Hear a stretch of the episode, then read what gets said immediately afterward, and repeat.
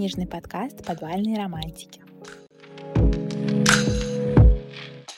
Всем привет! С вами «Подвальные романтики» и сегодня у нас глава номер восемь, которая называется «From Friends to Lovers», что переводится «Из друзей в любовники», но я не знаю, как это правильно по-русски перевести, но знаешь, так, чтобы у этого не было ничего вульгарного, что ли, потому что очень много из этих книжек такие довольно подростковые, скажи.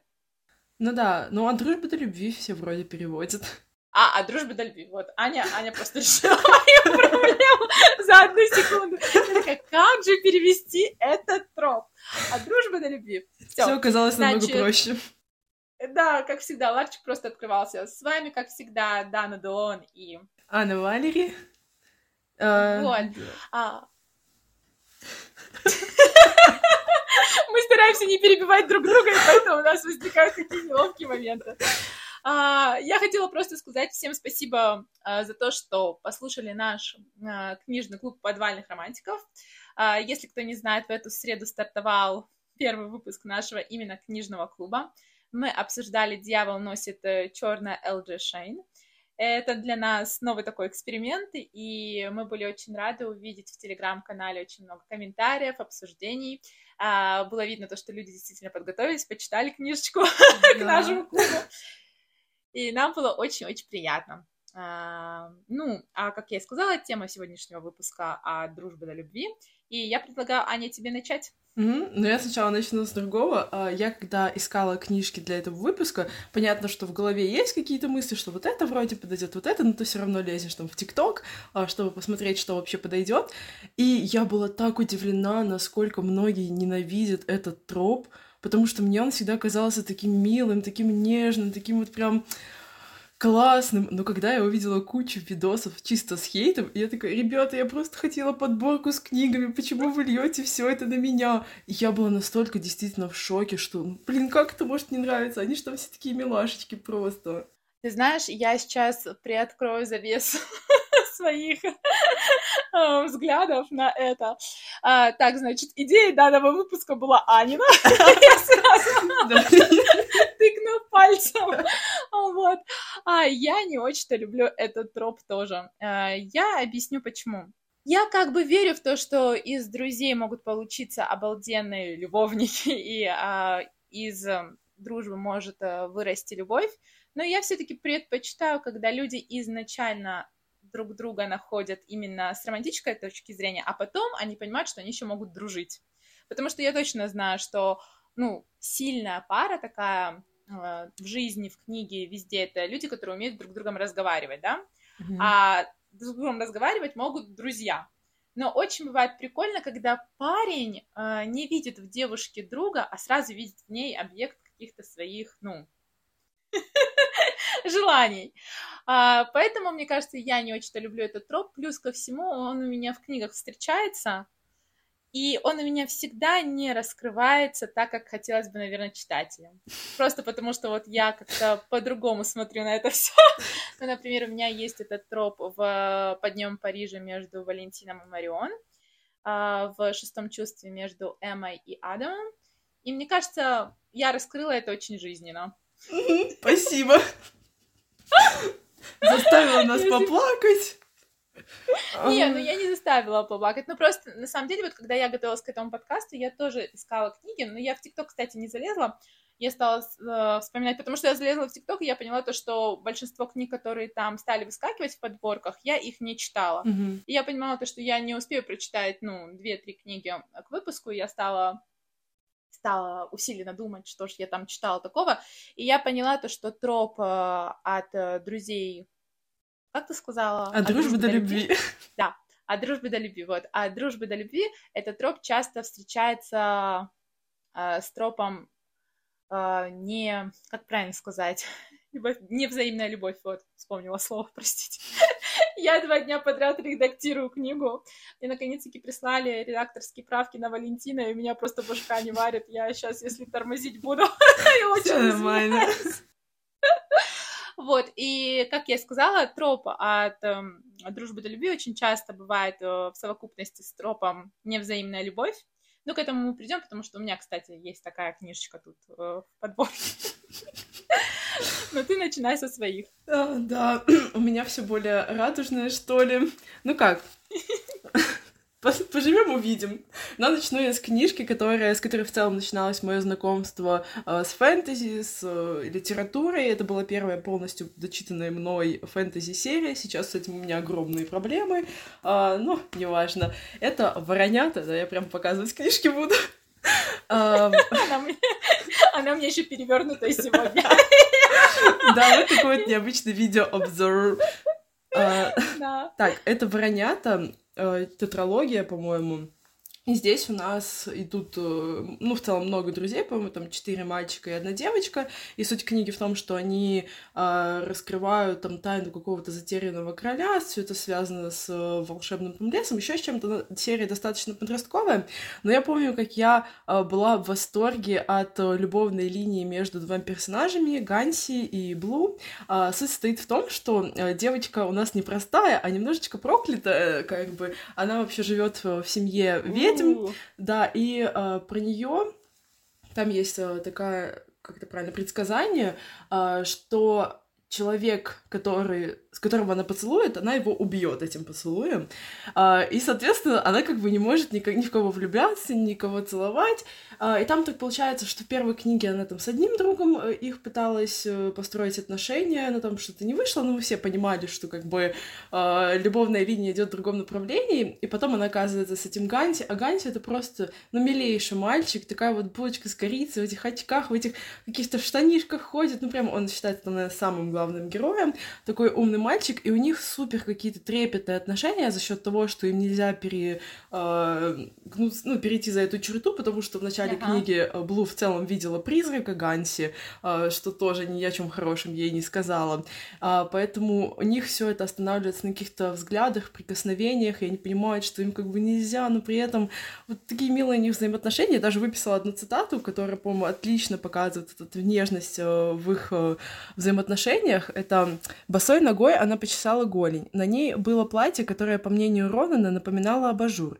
Какой бы э, лапше... Ой, Извините, я своим почерком писала, и все пошло Ладно, какой бы лампе он не принадлежал, Ганси явно жалел, что у него такой нету. И я такая, боже, мои вы зайки. Ну вот они прям такие милые-милые, и я их прям до безумия люблю. Очень хочу сейчас перечитать эту серию, но у меня нету столько времени. И плюс, мне кажется, что я уже немножко переросла. Вот ты знаешь, а, мне кажется, когда бум на эту серию случился, вот я на тот момент уже что-то такое все переросла, потому что я видела, как все-все-все ее хвалят, и я как-то даже читать не начала. Я не знаю почему, потому что вот, наверное, года три назад прям был суперский бум на эту серию. Я помню а, блогера Настю, Роми Букс, да, да, да. ее тоже знает. Вот.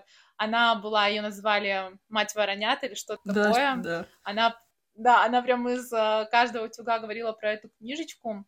И я такая, стоит ли почитать? Потом я прочитала аннотацию и такая, ну, кажется, я вот уже это все переросла. Но то, что ты рассказываешь, мне очень нравится, потому что я люблю такие трепетные отношения.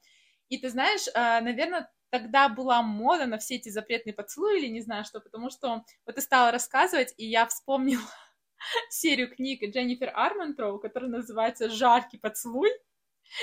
Название у нее порнушное, но по сути там а, тоже героиня, 17-летняя а, а, Лайла, она типа выросла там а, в семье стражей, там, знаешь, тоже мир делится на черное и белое, и каждый ее поцелуй может стать последним. Mm-hmm. Типа, ей тоже нельзя целоваться, и я помню, как я это все читала, и вот на самом деле вот этот запретный поцелуй — это такая прикольная тема, это суперски да. прикольная тема. Да все запретная классная тема. Да, да, все запретная классная тема, потому что вроде бы хочется, и знаешь, как и колется, и хочется и колется, и ты такой типа, а, что же делать? Кстати, вот э, сейчас вспомнила про эту серию «Жаркий поцелуй», это тоже э, как любовный треугольник. Я не знаю, почему я не вспомнила о ней тогда, когда мы рассказывали про любовные треугольники, разговаривали про любовные треугольники, но это одна из первых серий вот с любовными треугольниками, которую прочитала. По-моему, мне на тот момент было Сейчас тебе точно скажу, это было 7 лет назад. То есть мне было 22 года, я помню, что я отдыхала в Нормандии, у меня все друзья ходили, гуляли, мы с друзьями поехали, а я просто сидела дома и читала перед камином книжку, и меня не вытащите снова. И я такая, идите куда хотите, у меня тут жаркий поцелуй. Причем такой запрет на жаркий поцелуй. А, я, кстати, видела то, что твою серию «Воронята» очень красиво оформило издательство Freedom а, да. с портретными обложками недавно, очень красиво. И она тоже такая получилась яркая, интересная. Я прям была в восторге. Да, ну, обложки очень беру красивые. Да. Ну, блин, она реально подростковая. Я вот сейчас понимаю, что есть продолжение про одного из этих ребят. Э, там у него своя любовная линия, от которой, на самом деле, к концу серии я привязалась намного больше, чем вот к Блу и Ганси, хотя их всех очень сильно люблю. Но чувствуется, что это именно что-то подростковое. И я понимаю, что мне хочется читать продолжение, но я не уверена, что э, автор как бы как это правильно сказать, не то, что вырос со своими читателями. Мне кажется, что Мэгги Стивотер продолжает писать именно подростковую какую-то историю, а я уже немножечко хочу чего-то большего, поэтому я не уверена, насколько мне стоит за все это браться. Ты знаешь, вот ты сейчас сказала то, что а, она как бы не растет со своими читателями, и я вот недавно как раз-таки говорила со своей подругой, это отвлечемся от темы, я просто быстренько вкину. Вы же знаете, за все, что не входит в тему, ответственна я. Я недавно говорила подруге про то, как я росла с Гарри Поттером. А, то, я читала «Философский камень», первую книгу, когда мне было лет 10. Я еще, как сейчас помню, в тот момент еще жила в России, у меня была комната, а в этой же комнате как бы стояла как сказать, чердак. То есть вот моя комната, и там смежный чердак рядом. Не спрашивайте, почему моя мама это сделала. Но там вот как бы э, все хранилось, все старые вещи, все-все-все. И когда кому-то что-то надо было, они заходили ко мне в комнату, потом проходили туда, искали там все. В 10 лет меня это особо не смущало. И в 10 лет мне супер нравилось иметь э, свой собственный чердак. Поясню почему. Потому что мама просила выключить свет и идти спать, я выключала свет, просто проходила в чердак, в котором была деревянная дверь. Внизу просто клала полотенце, чтобы щелка, знаешь, между полом и дверями. Не было видно света. И я вот просто читала Гарри Поттера. Но на утре порой меня мама в этом чердаке находила на полу, орала на меня страшно, потому что мне надо было идти в школу, я заспана, я не помню, во сколько я заснула. Вот такая вот у меня была любовь с Гарри Поттером. И вот последнюю книгу, ну вот, The Deathly House, я уже читала ее на английском, это что у нас будет? Пожиратели смерти, да? Нет, нет, как последняя книга называлась? Дары смерти? Как она там Наверное, Дары. Да, Дары. А, а, я ее читала на английском, потому что мне мой брат а, из а, Лондона привез такие эксклюзивные, офигенные книжечки. Как-нибудь я, может быть, покажу их. Они у меня в Париже в квартире, не в Швейцарии, а в данный момент в Швейцарии.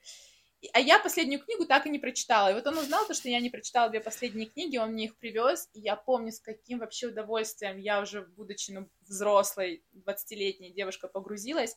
И я поняла то, что это вообще не то же самое, что я читала там 10 лет. Как Роулинг подросла вместе со своими книгами как писатель, и как персонажи, их проблемы вообще, а, все это подросло. И на самом деле я не очень-то люблю экранизацию последних двух частей, потому что, мне кажется, они...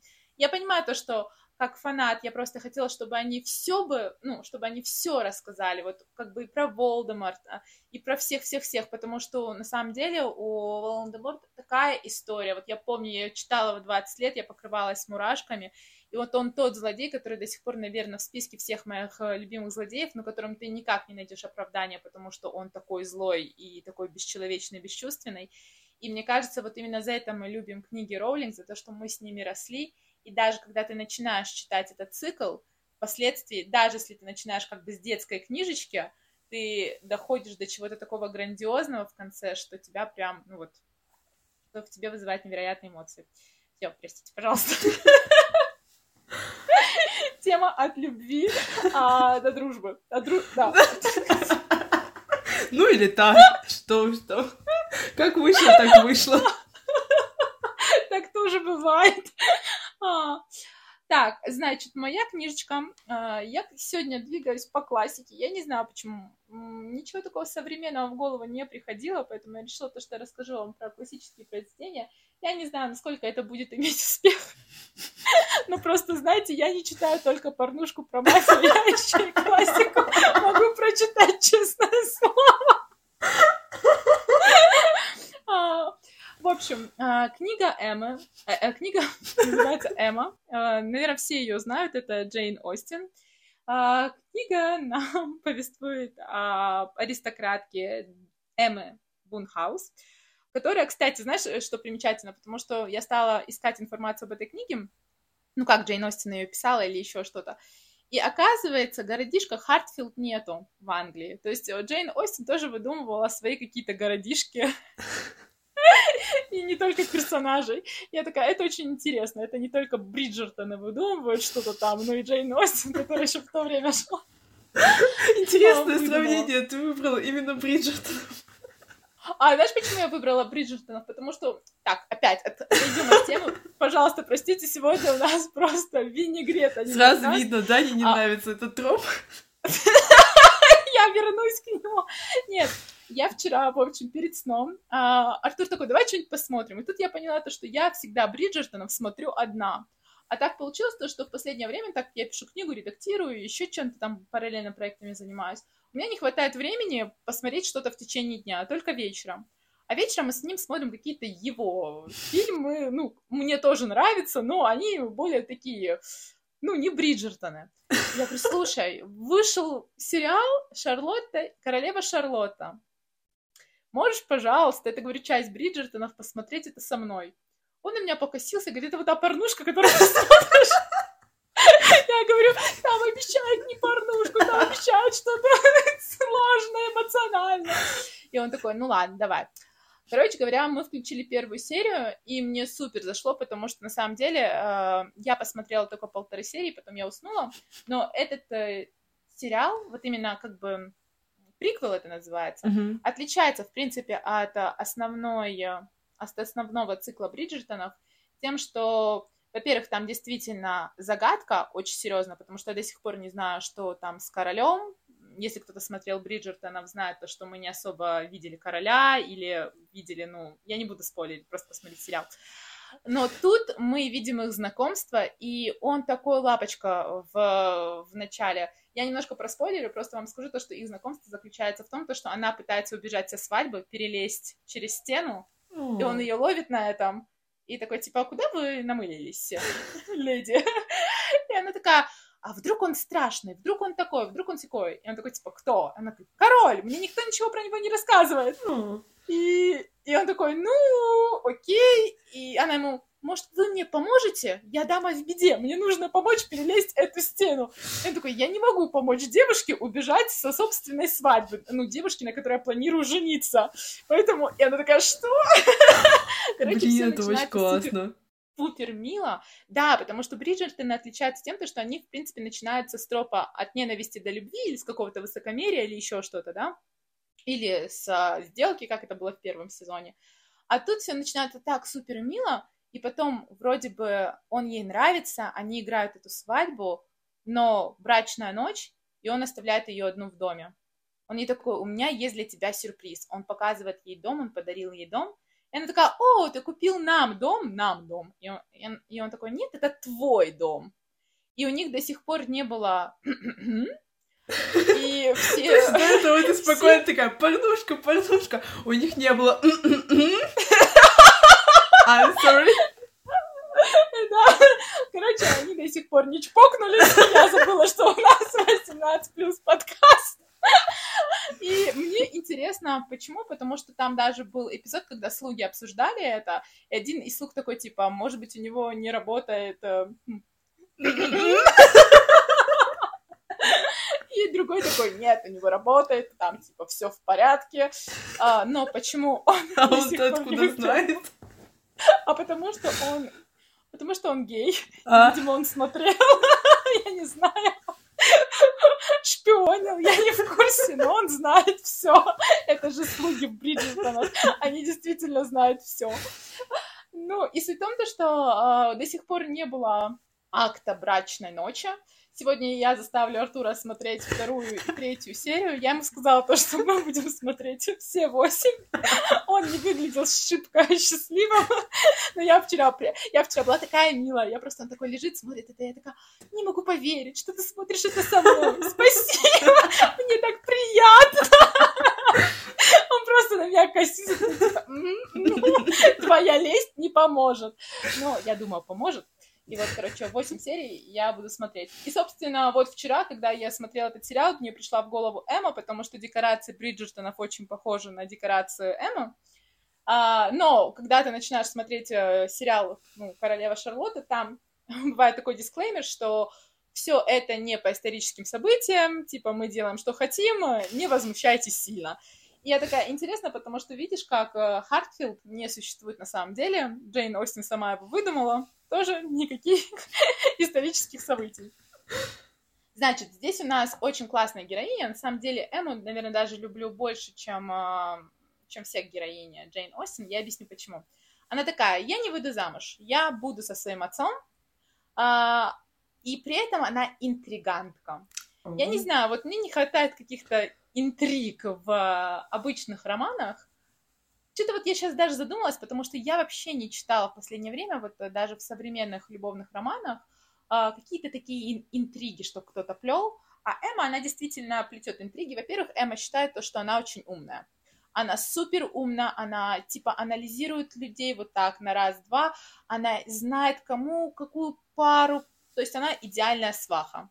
И вот, значит, у нее получается, у нее получается свести кое-кого, и она уверена, что это ее призвание. По сути, это девчонка, которая скучает где-то там у себя в деревушке Англии, аристократка и... Нашла развлечение. Да, а, вот, именно, нашла развлечение. Но там настолько все начинает а, наслаиваться, кто-то приезжает в городок, приезжает некая Джейн Файрфокс, по-моему, ее звали. Потом приезжает еще один богатый лорд, его имени я, к сожалению, уже не помню. И у нее, у Эммы есть подруга, которую звали, я себе выписала, сейчас я найду, о господи. Если не найду, если не найду, как? Найду, найду, найду. Нет, не найду. Вот у меня всегда так, я выписываю, потом теряю все, что выписала. Э, в общем, э, у Эммы есть э, подружка, которая низкого слоя, и она все пытается эту подругу куда-то в, в хорошие руки, так, руки, так сказать, сбагрить, но у нее ничего не получается, потому что человек, которому изначально она пыталась ее навязать, выяснилось, что влюблен в саму Эмму. Эмма в шоке, потому что она плохо его считала, она такая, не-не-не, я замуж не собираюсь, человек уезжает, потом приезжает э, уже женатый, и вот, значит, Эмма пытается найти своей подруге нового принца. И вот в этот момент приезжает богатый э, мальчишка, который очень милый, все такое, и она пытается их свести, но у этого богатого мальчишки есть родители, у которых другие планы. Они хотят свести его с Эмой. И вот это все вот так в кашу запутывается, и плюс ко всему Эма, которая плетет интриги, вы спросите, почему там а, дружба до любви? Потому что там есть некий мистер Найтли, который присутствует в э, жизни Эммы. Это, по-моему, брат мужа сестры. И он очень часто приезжает к ним. И у них очень часто бывают беседы, разговоры, споры. И он знает о всех э, поступках Эммы, и где-то он ее подкалывает, где-то он ее судит, где-то он говорит ей остановиться. Например, я выписала цитату, он ей сказал так, уж лучше вообще не иметь мозгов, ежели находить им дурное применение. Ну, потому что она постоянно интриги плетет. А у Эммы самой вайб такой, если я очаровательна, это еще не причина выйти замуж. То есть, понимаешь, да, она такая самоуверенная, в себе прикольная и все такое. Э, чем мне очень сильно нравится эта книга, тем, то, что все вот эти интриги запутываются в клубок, на самом деле, знаете, я бы вам про них рассказала побольше, потому что я о них помню. Но просто если вдруг вы захотите почитать эту книгу, вам будет неинтересно. Вот правда неинтересно, потому что там супер интересно, как весь этот клубок вообще запутывается, как Эмма вот э, все это вот так вот в кашу смешала своими... Тут оставит письмо, тут кому-то что-то скажет, тут намекнет. Короче, она все там напутала, перепутала, запутала всех, и при этом она типа не хочет выходить замуж. И когда она понимает, что ее подруга оказывается влюблена в мистера Найтли, в Эми просыпается ревность. А знаешь еще, о чем я подумала? Мистер Найтли, а, когда пишется это по-английски, в английском слове есть э, слово night, ну, рыцарь. И когда пишется фамилия Найтли по-английски, она именно имеет э, коренное слово night, рыцарь. И мне так интересно стало, потому что когда я это читала, я такая, интересно, как изначально Джейн Остин окрестила его рыцарем. это тоже прикольный ход. Я знаю то, что я читаю иногда как писатель, потому что я вот такие какие-то штучки подмечаю, но я такая, как интересно, потому что если мы возьмем современную литературу, там будут хантеры, а хантер — это с английского охотник, там будет что-то такое. А у Джейн Остин все просто Найтли. И он действительно Найтли, потому что, например, а, как ее вообще подруга в него влюбилась. Они были на балу, и вот тот изначально, который был влюблен в Эму, я знаю, что я тот на пальцах объясняю, но надеюсь, что вы не запутаетесь. Тот, который изначально был влюблен в Эму, и которого она пыталась навязать э, своей подруге, он очень сильно нагрубил подруге, я не знаю, уже не помню причину, но он нагрубил подруге, и он отказался с ней танцевать. Тоже оказался высокомерным куском дерьма. по сути, ничего из себя не представлял. И вот мистер Найтли, который выше вообще его по рангу, который там богатый, статный, все дела, он, видя эту ситуацию, сглаживает угол. Он приглашает подругу на танец, тем самым, да, да, давая понять, что как бы, ну, иди ты, высокомерный кусок туда подальше и не оскорбляй девочек. И именно в этот момент подруга в него влюбляется, а Эмма э, тоже как-то что-то у нее ёкает. И там вот столько недосказанности, потому что в моменте ей подруга начинает рассказывать, ой, не переживайте, я уже не помню того первого, я уже забыла его, потому что я влюблена. И она не говорит имя. И Эмма уверена, что она говорит про другого, того богатого, который приехал в город, а она имеет в виду мистера Найтли. А мистер Найтли уверен, то, что Эмма заинтересована в том другом богатом, потому что она постоянно Господи. про него спрашивает. Именно. А, то, а она постоянно про него спрашивает, потому что для своей подруги, потому что пытается их свести. Короче, понимаешь, какая каша малаша вообще? Блин, но при этом... И... У меня вообще mm-hmm. не складываются отношения с классикой, но мне кажется, что с эта история мне бы прям зашла, потому что я люблю, когда такой движ, что-то непонятно, что происходит постоянно. Э, вот там реальный движ, и мне кажется, ты уже тоже доросла до нее, потому что на самом деле, вот я глянула, она, конечно, написана таким литературным языком, но читает легко. Джейн Остин на самом деле читает легко. Она написана таким, особенно в русском переводе, ее переводят таким красивым, лирическим русским языком. Я ее, кстати, вот, кстати, знаете, тут тоже признание, я не могу читать классику на английском. Вот насколько я не могу современную литературу читать на русском, переведенную, ну, я вам уже рассказывала про Пенелопу Дуглас, настолько я помню то, что я купила себе эксклюзивное издание Джейн Эйр, которое я прочитала на русском языке и влюбилась. Я такая, все, сейчас сяду, я открыла и такая, господи, почему так просто написано? Это же вот просто английский язык, который ну, вообще... И я такая, не-не-не-не-не, где вот эта литература? И это так интересно, потому что наши вот как-то так перевели, наверное, а, наверное, опираясь на то, как писали наши классики, mm-hmm. знаешь, э, находили вот это классическое какое-то литературное течение, не знаю. Но читать легко на самом деле. И вот, вот, что, кстати, я люблю, люблю в тропе от дружбы до любви, ревность. Потому что в каждом... Да, вообще обожаю.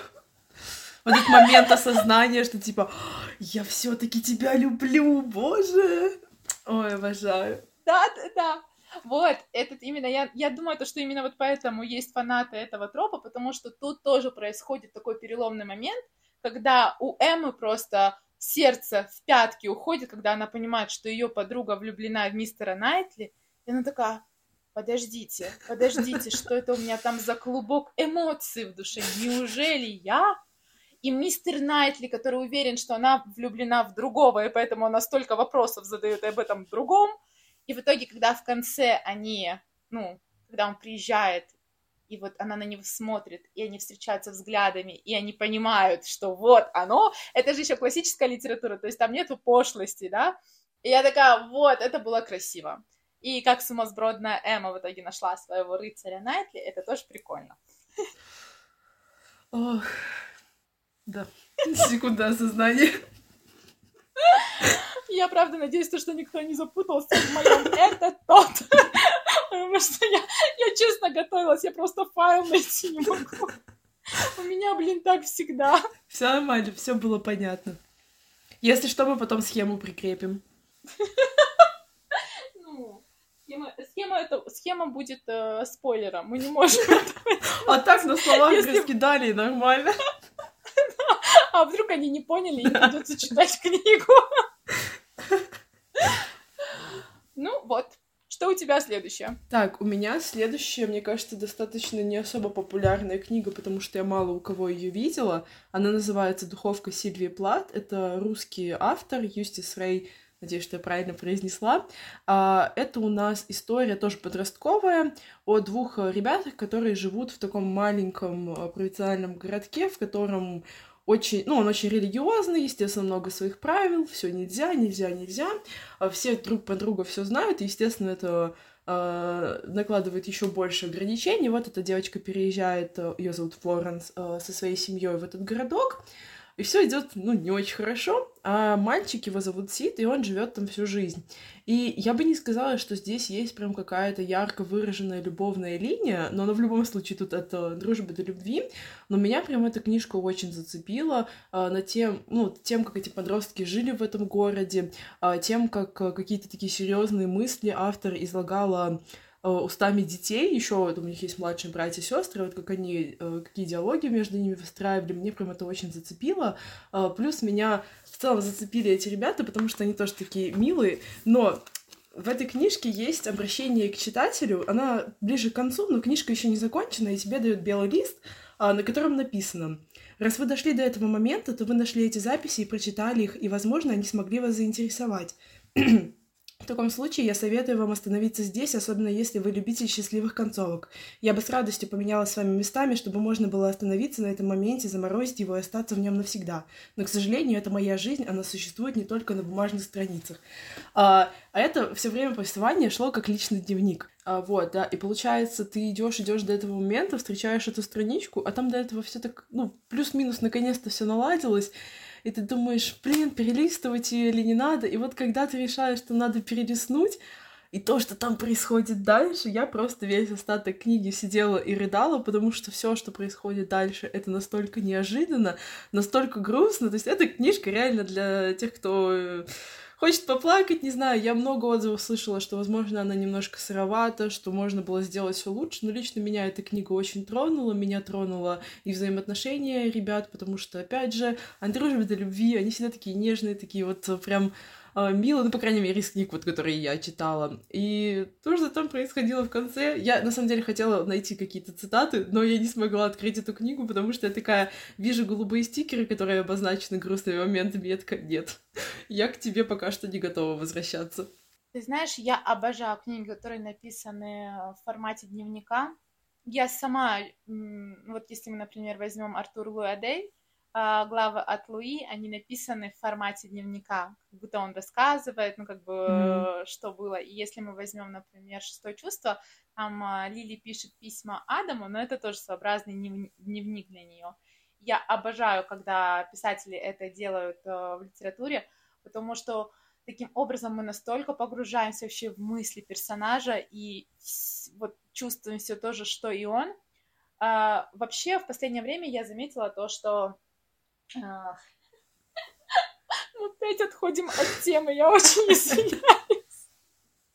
Okay. Простите, пожалуйста. А, в общем, я свои книги пишу чаще всего в настоящем времени от первого лица. Но бывает такое, что я вписываю какие-то эпизоды, вот, например, письма Лили а, Адаму были написаны в прошлом, а, главы от Луи были написаны в прошлом, в «Ореоле тьмы» тоже есть повествование настоящего и прошлого вот недавно я села писать новую книгу. Я пока про нее рассказывать не буду, потому что вы еще даже вторую часть диалоги быть моим не увидели. А, но я поняла то, что я хочу написать ее чуточку в формате дневника, то есть чтобы она была от первого лица в прошедшем времени, и чтобы девушка рассказала полностью всю свою историю. И я прямо сейчас так кайфую, другого слова нету, такое удовольствие получаю, потому что я прям могу расписаться. Я не должна сосредоточиваться на действиях персонажей. Я очень люблю повествование. Почему я пишу вообще в повествование в настоящем времени от первого лица? Потому что это очень динамичные книги. Я люблю их читать, и я люблю писать динамичные истории, но тут мне прям хочется какую-то такую лирику развести, что такое эмоциональное, такое тягучее, болезненное, поэтому я вот взяла это. Э, это все равно будет сборник клише моих любимых, как обычно. И отлично, мы такое тоже очень любим. Это как у меня недавно был ТикТок, знаете, этот тренд, э, когда типа проезжает машина, да, да, да. музыка. И у меня был ТикТок, я сажусь писать книгу без клише, проезжает машина, типа он закинул ее на плечо, я говорю, будет! Ну, а мы не против, как бы, ну, э, пострадали, пострадали одни лабутены, нормально, ничего страшного, все супер. Да, э, если что, пострадали лабутены в книге «Под днем Парижа», а вот про книгу, которую ты говорила, я и видела ее, у нее очень такая красивая обложка, на мой взгляд. Я ее не читала, но я недавно наткнулась на ТикТок автора. Mm-hmm. Она рассказывает, как писать книги, а, и вот как раз-таки я увидела то, что духовка Сильви Плат. И это такая интересное название, потому что, ну, я люблю, например, Сильвию Плат, и я такая, вау, как бы очень цепляющая. А, я, кстати, почитаю, потому что я люблю душераздирающие истории, и вот тот факт, что она вот так вот как-то это вместила и предупредила своих э, читателей, я считаю, это тоже очень круто. Но при этом концовка мне показалась достаточно неожиданной, потому что ты все э, а, время до этого сосредоточен на чем-то одном, и потом вот это просто все переворачивается, и ты такой, спасибо, поели стекла, очень вкусно. Стеклышко наша любимая. Ну, у меня следующая книга тоже будет из области классики. Но это, наверное, моя самая любимая классическая книга. Здесь у нас маленькие женщины. Луизи Мел Элкот. Я не знаю, если кто-то вообще подписан на меня очень давно и слушает этот подкаст, и знает, что я просто обожаю эту книгу. И экранизацию с Тимоти Шаломе я, наверное, посмотрела раз 500, и я еще раз...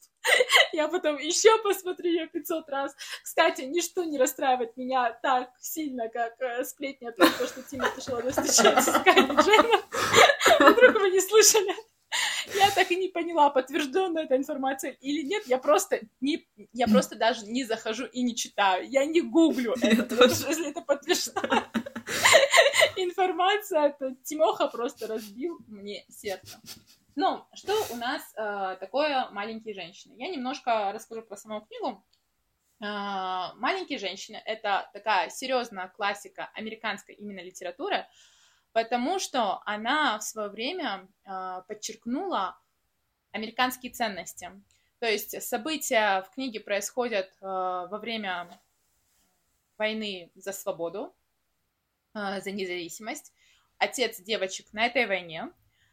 Девочки тем временем дома с мамой, она их воспитывает, и она учит их быть добрыми, помогать слабым, и как бы и вот, вот этот альтруизм какой-то, а, он очень сильно, наверное, показывает именно эпоху той Америки, когда население действительно объединилось против британской монархии, и как вот это вот, вот это вот братство народа, оно очень так играет важную роль. И мне кажется, именно поэтому американцы читают эту книгу в школе, очень ее изучают, потому что она довольно-таки, ну вот как я сказала, американская классика.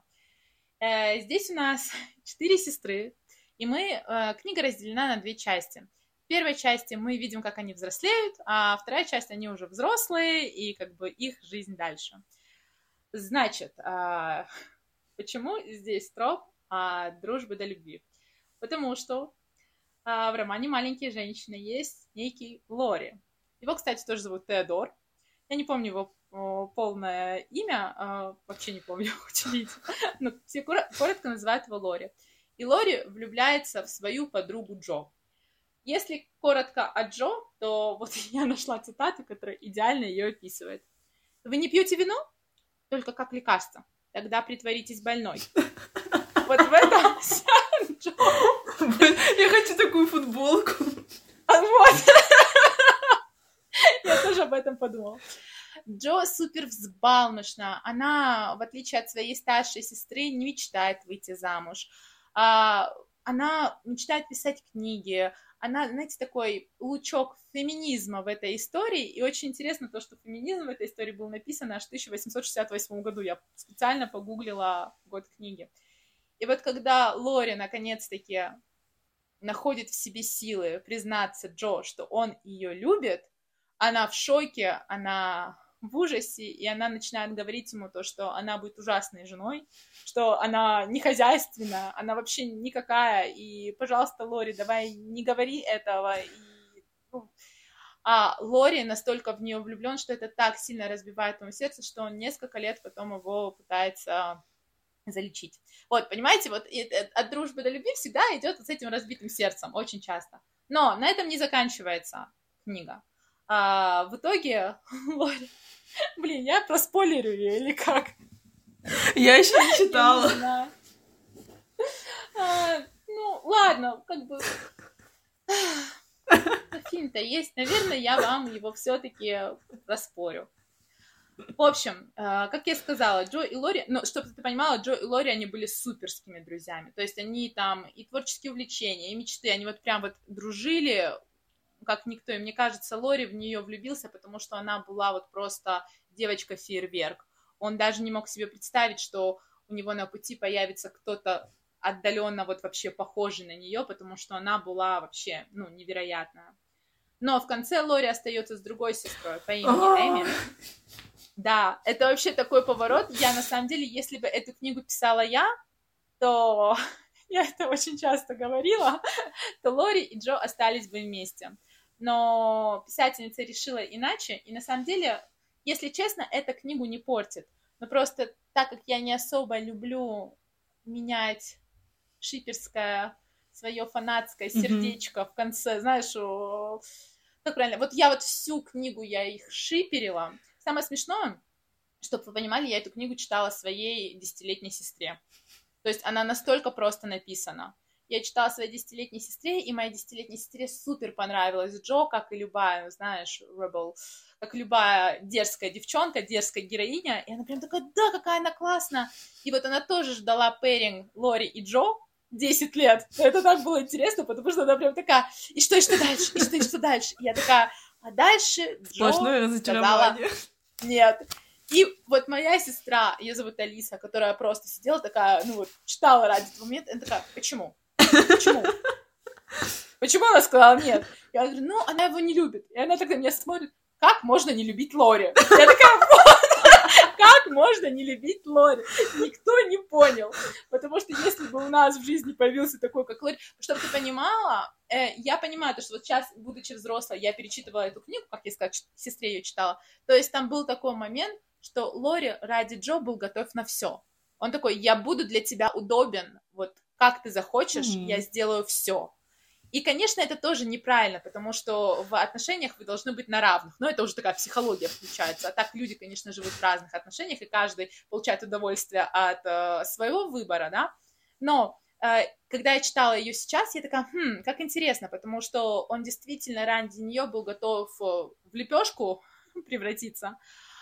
А она такая, нет, и он в моменте так сильно себя потерял, находясь рядом с ней. Понимаешь, о чем mm-hmm. я? То, то есть, может быть, поэтому м, писательница сделала Луиза так, потому что Лори, конечно, нужна была это сейчас уже с высоты своего возраста, я понимаю, что ему нужна была другая женщина, все такое. Но на тот момент я в это вообще не могла поверить, когда впервые читала. А, Лори остался с Эмой, с Эми, простите, Эми. А, и это так интересно, потому что тут тоже была ревность. Во-первых, они встретились в Европе, когда Эми забрала богатая тетушка, она там училась живописи, и Эми была представлена э, в круг богатых аристократов, ну, знаешь, где они там на балах знакомились друг с другом, mm-hmm. чтобы сыграть классные партии, все такое. И у нее там был ухажер. И там был вот момент, когда Лори и Эми встречаются. Во-первых, Лори... Э, во-первых, Эми расцвела. Она стала очень красивой. Она была в красивом платье, парижской моды, и она выросла. И Лори на нее смотрит уже чуточку другим взглядом, как мужчина на женщину, а нежели как когда-то он смотрел на младшую свою сестру, девушки, в которую был влюблен. И тут он видит то, что за ней еще и ухаживает очень богатый человек. И он ее спрашивает, ты его любишь? И она ему говорит, это не важно, ну, как бы, я не выписала эту стату, это своевольный пересказ. И она ему говорит, это не важно, люблю я его, не люблю. И там вот как бы натягивается между ними струна, и она ему говорит, нет, нет, Лори, нет, я не буду второй скрипкой. Ну, типа, я не буду заменой Джо. Нет, нет, еще раз нет. И я, типа, скажу, да, ну, своему ухажеру. И вот в моменте они стоят. А, и в итоге, как там было? Ой, боже, это такой момент, я аж мурашками Простите, пожалуйста. Я так криво рассказываю, я очень извиняюсь. И вот она говорит ему нет, нет, нет, а у самой как бы сердце из груди выпрыгивает, ну прикинь, да? И в итоге она говорит нет ухажеру, вот опираясь на какие-то свои чувства и эмоции, а Лори уезжает. И то есть, и у нее вообще, она отказалась, а у нее очень бедная семья, которая очень сильно рассчитывала на то, что она сделает какую-то партию, потому что семья была супер бедная, ее старшая сестра, которая мечтала выйти замуж за богатого, влюбилась в итоге в учителя и вышла замуж за, учи- за учителя, они супер бедно жили, и вот у них была вот эта богатая тетушка, которая вечно пыталась научить их жизни и объяснить то, что, эй, Джо, какие книги, иди выходи замуж за богатого. И вот она в итоге пригрела Эми и пыталась ее выдать замуж. И в итоге э, в конце, ну, там узнается о, сме- там узнается о смерти э, сестры Бет, которая очень сильно переболела. Кстати, она переболела вот как раз-таки в момент войны, когда надо было ухаживать за бедными. Она отнесла им еду, они там все, по-моему, тифом болели или чем-то mm. таким. Они ее заразили, и она очень очень сильно ее здоровье подшатнулось. Там вот, короче, такие вот очень душераздирающие моменты, на самом деле, есть в книге. И вот, значит, э, Эми стоит, вся в черном, ждет Лори, и она ему говорит, я отказала. И он берет и целует ее. И, то есть, и вот, и, и, и вот они, как бы вот, вот они вместе.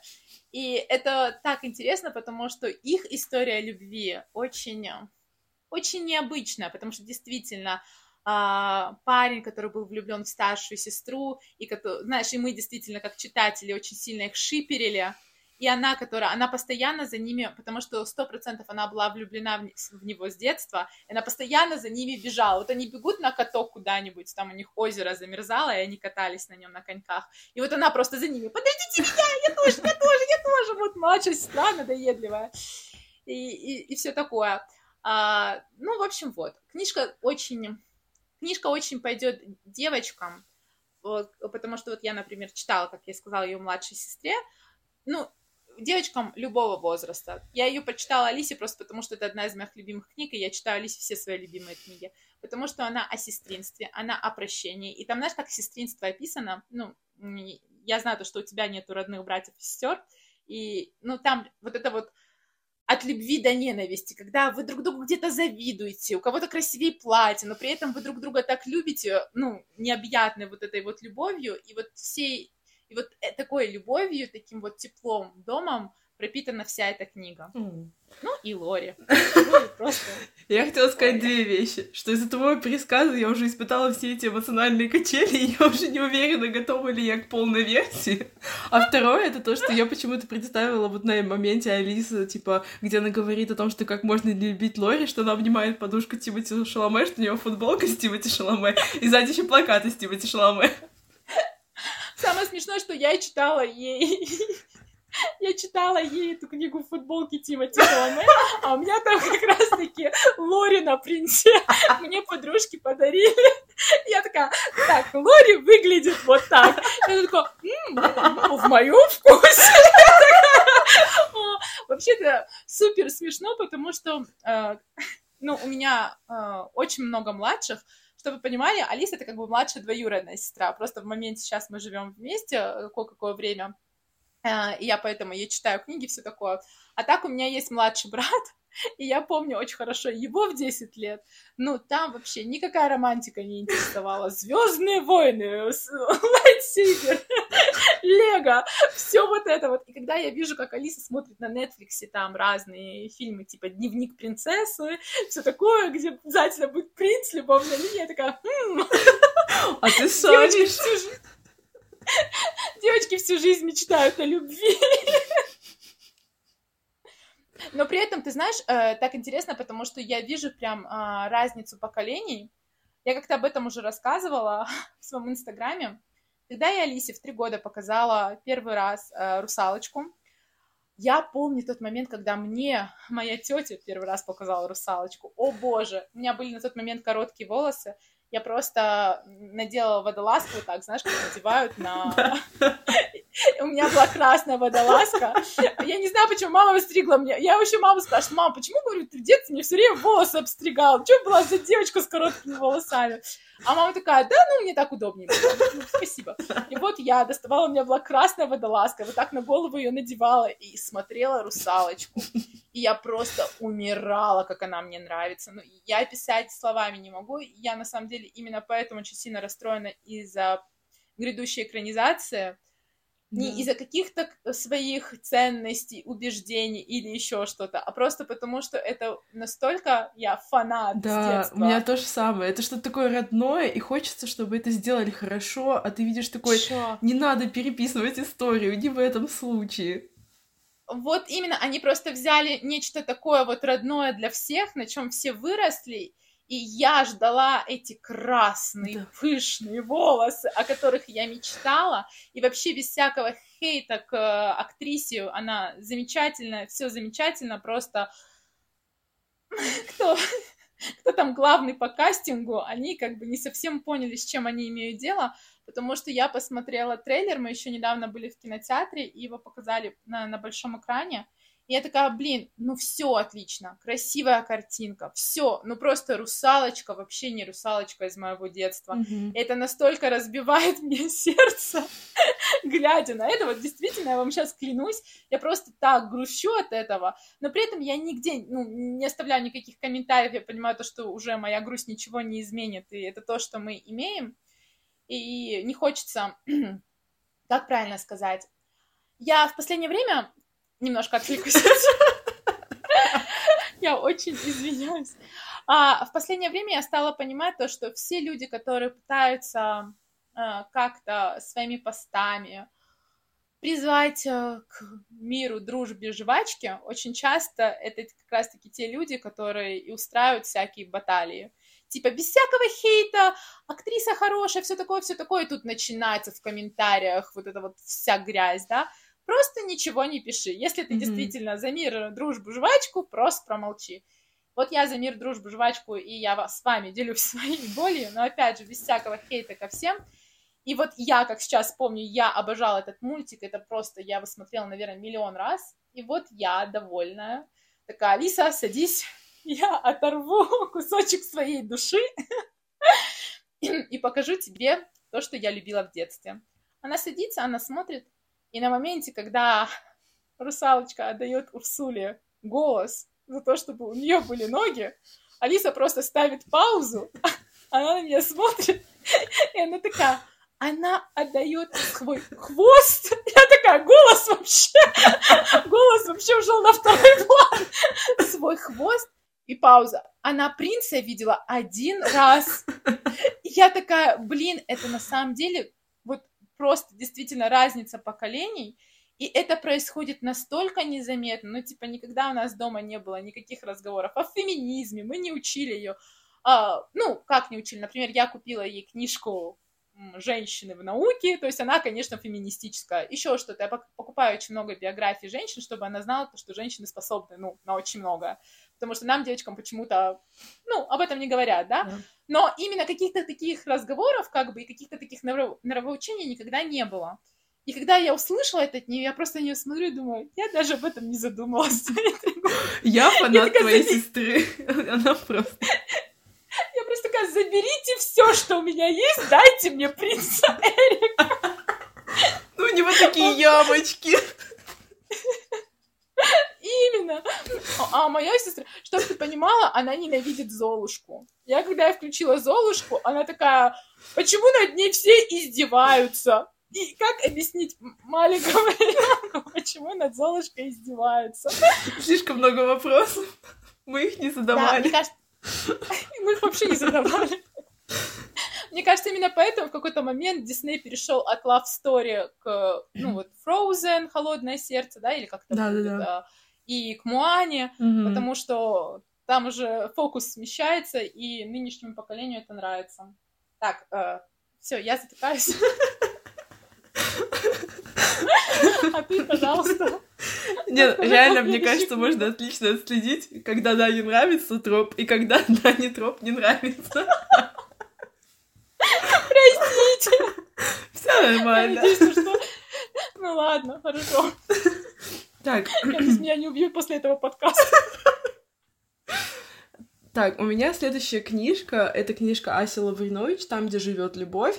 А, тут у нас тоже, естественно, дружба до любви, но причем я бы сказала, что в этой книге а, любовная линия занимает опять не самую главную роль, потому что она была больше про дружбу. Мне безумно нравилась их компания. Там есть а, двойняшки, мальчик и девочка, и от того, как о, брат стремился защитить везде свою сестру, несмотря на то, что они везде ссорились. Я просто кайфовала с их взаимоотношений. Там еще была какая-то своя определенная а, тайна, такая немножко драма школьная, за которой мне тоже было интересно наблюдать.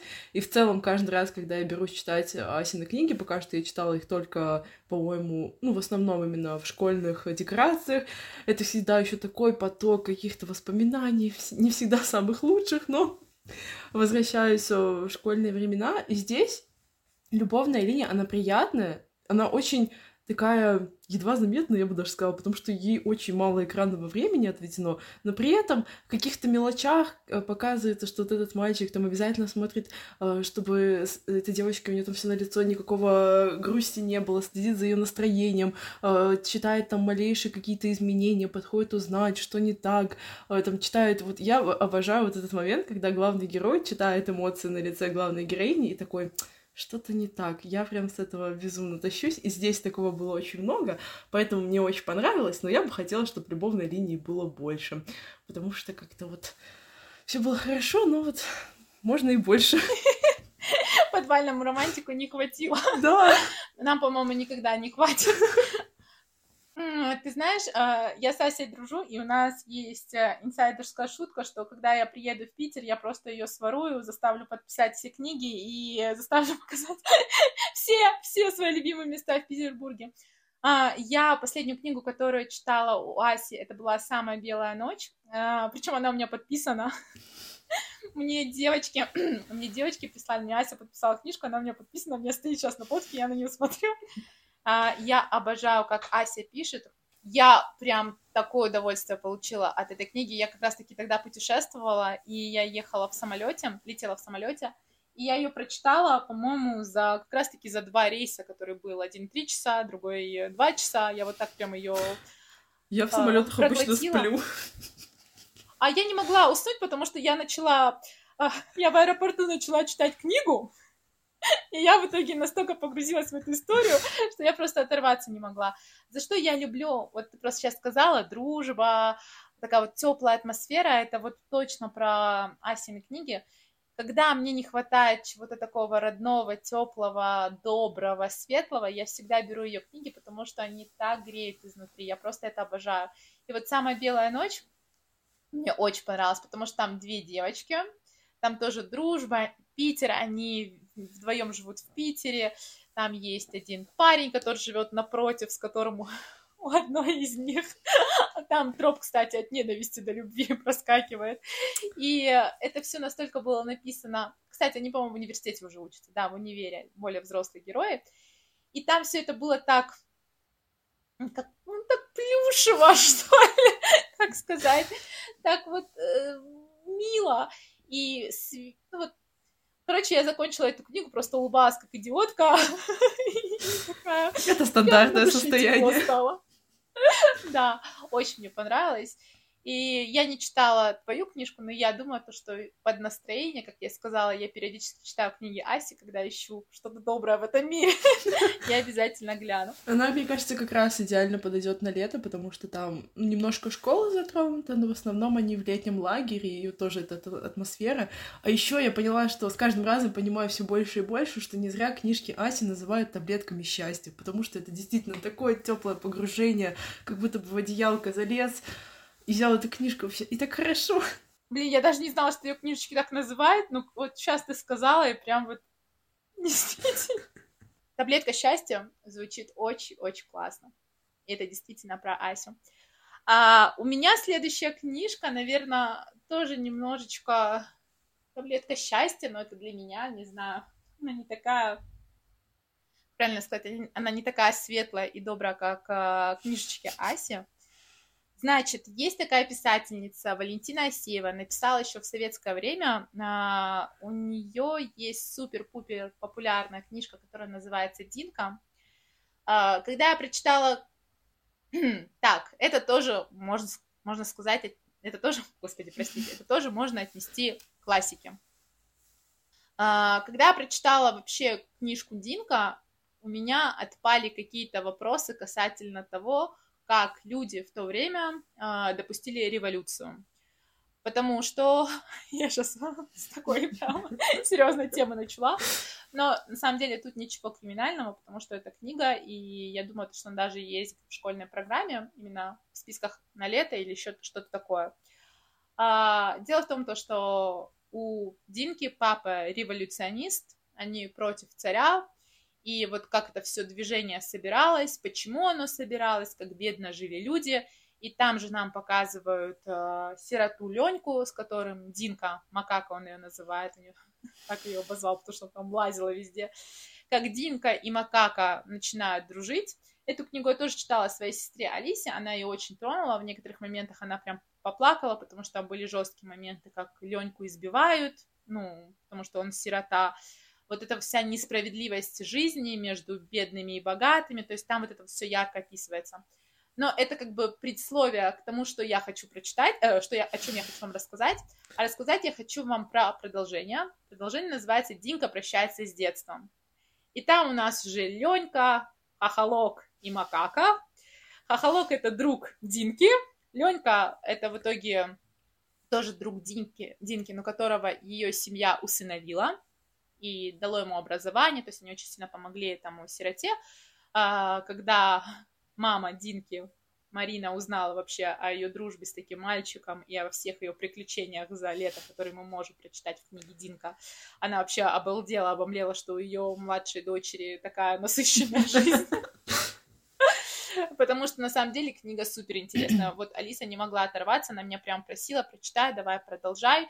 Э, я искренне советую ее прочитать каждому, потому что это как раз-таки та история, где добро и зло встречаются, и добро побеждает, и она очень чувственна, она очень э, светлая и добрая, и Короче, я очень люблю эту книгу, вот прям с детства. Мне ее тоже в детстве мама купила и сказала, вот, если ты у меня книжки любишь, читай это. И я прониклась. А Динка прощается с детством. Это у нас уже подростковый период всех троих героев. Там любовный треугольник. Динка, Ленька и Хохолок. И я проспойлерю вам то, что Хохолок остался ни с чем, но как он остался ни с чем, это тоже очень сильно разбило мне сердце. Вот как я сказала, в этих, вот, вот у меня все, вот во всех списках почему-то получилась безответная любовь. А, и при этом, как Ленька не мог достучаться до своей макаки, которая была его младше, Э, что он ее любит, mm-hmm. и любит ее не как э, сестру, потому что он даже не взял их фамилию, потому что отец несколько раз ему говорил, Лень, давай ты возьмешь нашу фамилию. Он такой, нет, у меня есть своя. Он держался за свою фамилию, потому что он впоследствии думал, что он женится на Динке, понимаешь? И все такое. И вот как он пытался ей это все объяснить, и в то же время эта же книжка написана еще в Советском Союзе, то есть там вообще нету никакой пошлости, то есть там вот это именно любовь, недосказанность, кто-то что-то не так понял. Ленька со своим сердцем, которое у него из груди э, выскакивает, потому что хохолок приехал, он не знает, останется ли Динка с хохолком.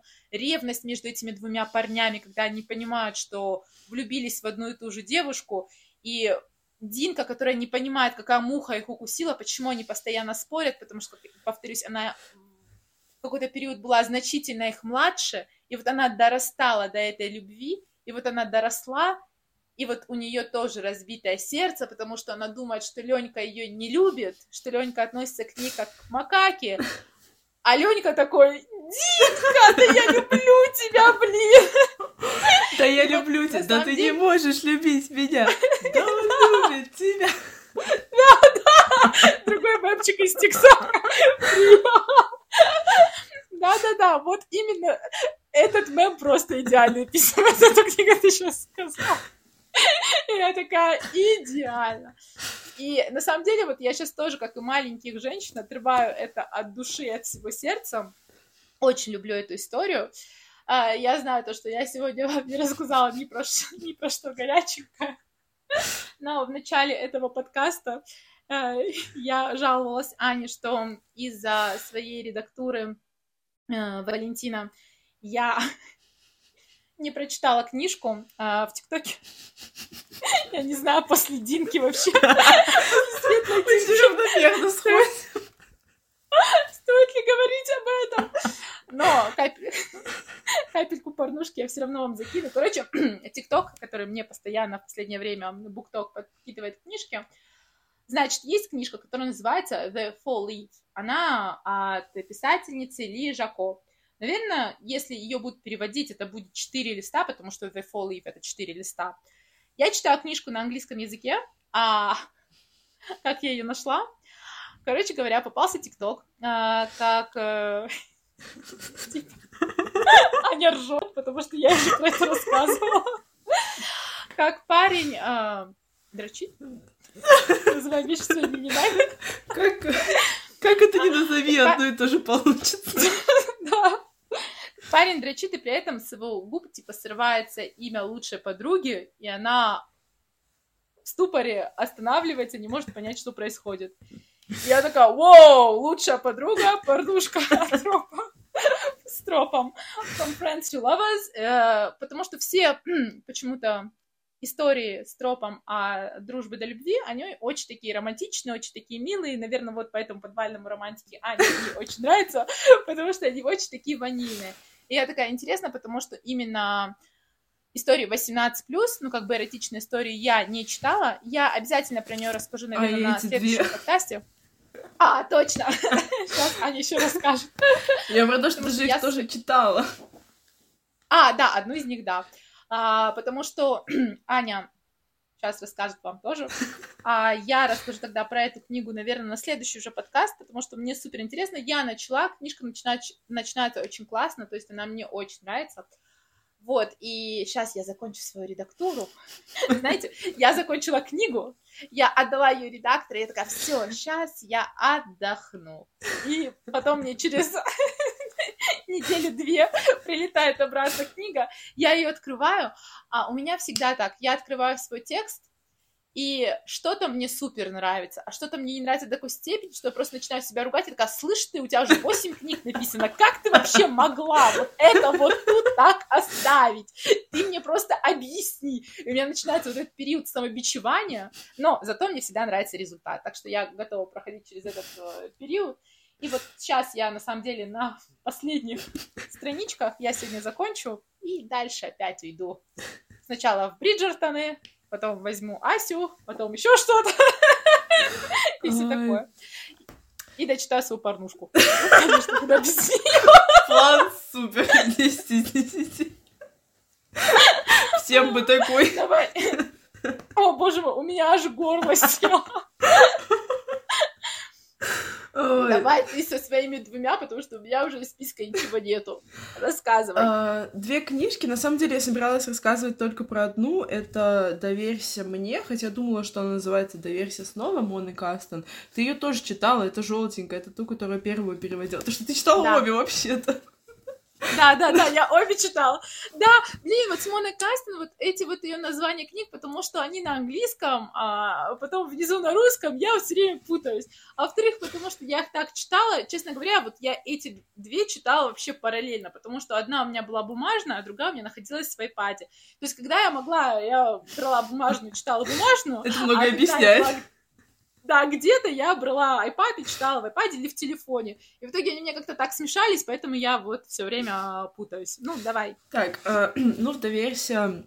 Мне.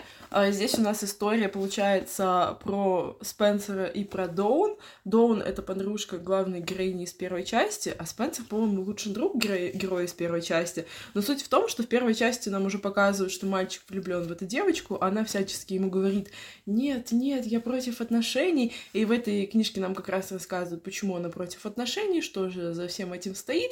А, и мальчик здесь, ну, просто душечка, прям, ну, вот, э, я даже выписана фраза а, знала бы ты, как прямо в эту секунду мне хочется пригласить тебя на свидание. И вот там куча таких фраз, но при этом главная героиня, она настолько пыталась отбиваться от этих его подкатов, и мне каждый раз это так бесило, поэтому вот конкретно «Доверься мне» я немножко меньше люблю, чем остальные книги из прочитанных в этой серии, потому что Доун э, слишком много на себя, ну как-то вот, не знаю, вот из-за Доун я не слишком полюбила эту часть, именно из-за ее отношения к Спенсеру, хотя вот ее отношения с там, преподавателем у них очень классно было, именно э, как у них проходило обучение в университете, ее какие-то творческие э, загоны в голове, это прям сто процентов мне безумно понравилось, э, ее отношения с друзьями мне тоже понравилось, но почему-то именно со Спенсером инфлюенсером, я такая, дорогая, давай немножко расслабимся, поплывем по течению, потому что ее проблема мне... Возможно, я просто слишком далека от ее проблемы, поэтому...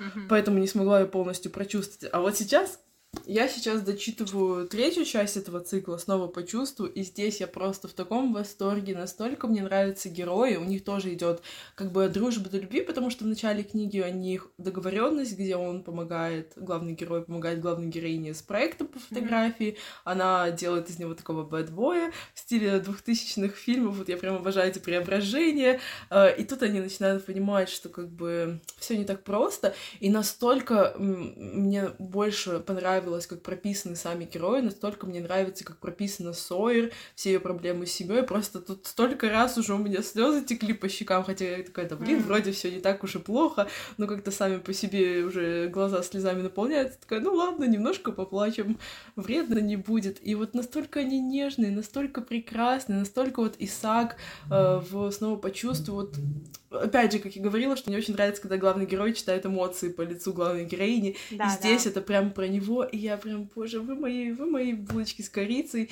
И, конечно, а, Сойер тут тоже пытается такая, нет, мы не можем быть вместе, как всегда. А, но здесь это меня не так сильно раздражает, я просто поняла, что Доун, наверное, не моя героиня, потому что даже здесь, несмотря на то, что она хорошая подруга и все ее поступки, даже здесь она почему-то умудряется мне такая, типа, Доун, давай мы это, оставим ребят в покое, давай это, иди к Спенсеру. Ну, кстати, у меня даже выделена здесь какая-то цитата именно про Доун и Спенсера. А, вот.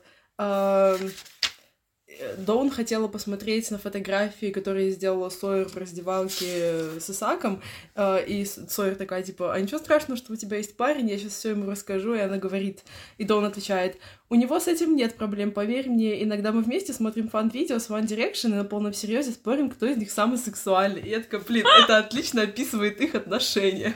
Да-да, Сойер... Доун? Он да, нет, Спенсер, а. господи, Спенсер такой комфортик, он мне тоже очень себе нравился. Вот он прям такой а, персонаж, которого хочется как в подушечку да. уткнуться, потому что он какой-то весь такой, я прям с ним вытащусь. А вообще мне начало именно книжки до очень понравилось, потому что как бы она сидит в публичном месте и пишет какую-то порнушку, там, 18 плюс, и переживает, что кто-то может ей там в экран заглянуть или еще что-то.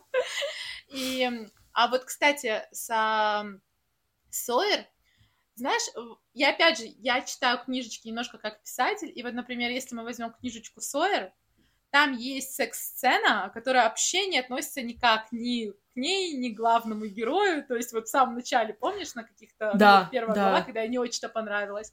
я подумала, блин, как интересно, потому что, видишь, как Мона Кастен, типа, не побоялась. Да, я тоже об этом подумала.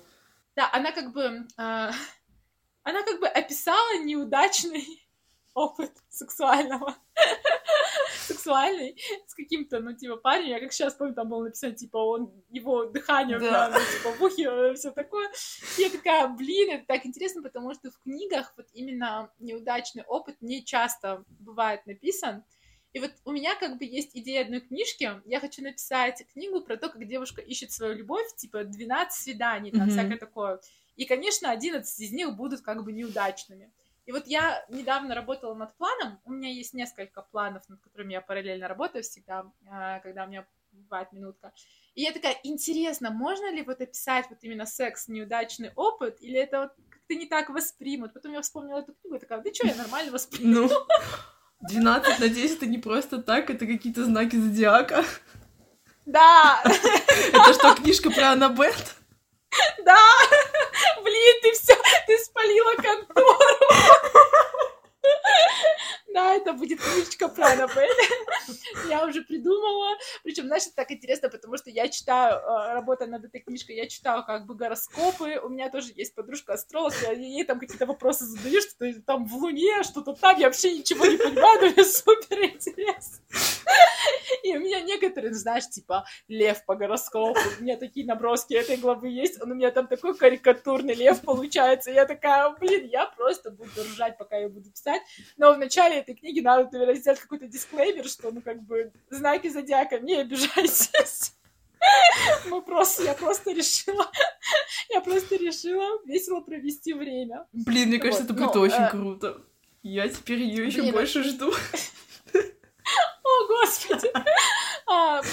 Но это будет уже на 2024 год. Я просто сразу скажу, что потом меня не спрашивали, если что, план на 2024. Ну, как я сказала, параллельно работаю всегда над несколькими планами, потом выбираю, что именно я хочу рассказать. А, ну, в общем, я думаю, то, что мы закончили. Договорили, так договорили. Да, спалили мою идею. Наговорили, так наговорили. Я так и не придумала нам какую-нибудь классную концовку, поэтому я опять скажу, что с вами был подкаст номер один. Книжный подкаст номер один подвальной романтики, вещающий прямиком из подвала. Вот. А, кстати, я пока не забыла, мы сейчас готовим подвальный мерч. Возможно, кто-то видел у нас в, в Телеграме, э, в группе. Лидия, художница, замечательная девушка, нарисовала для нас подвальный мерч.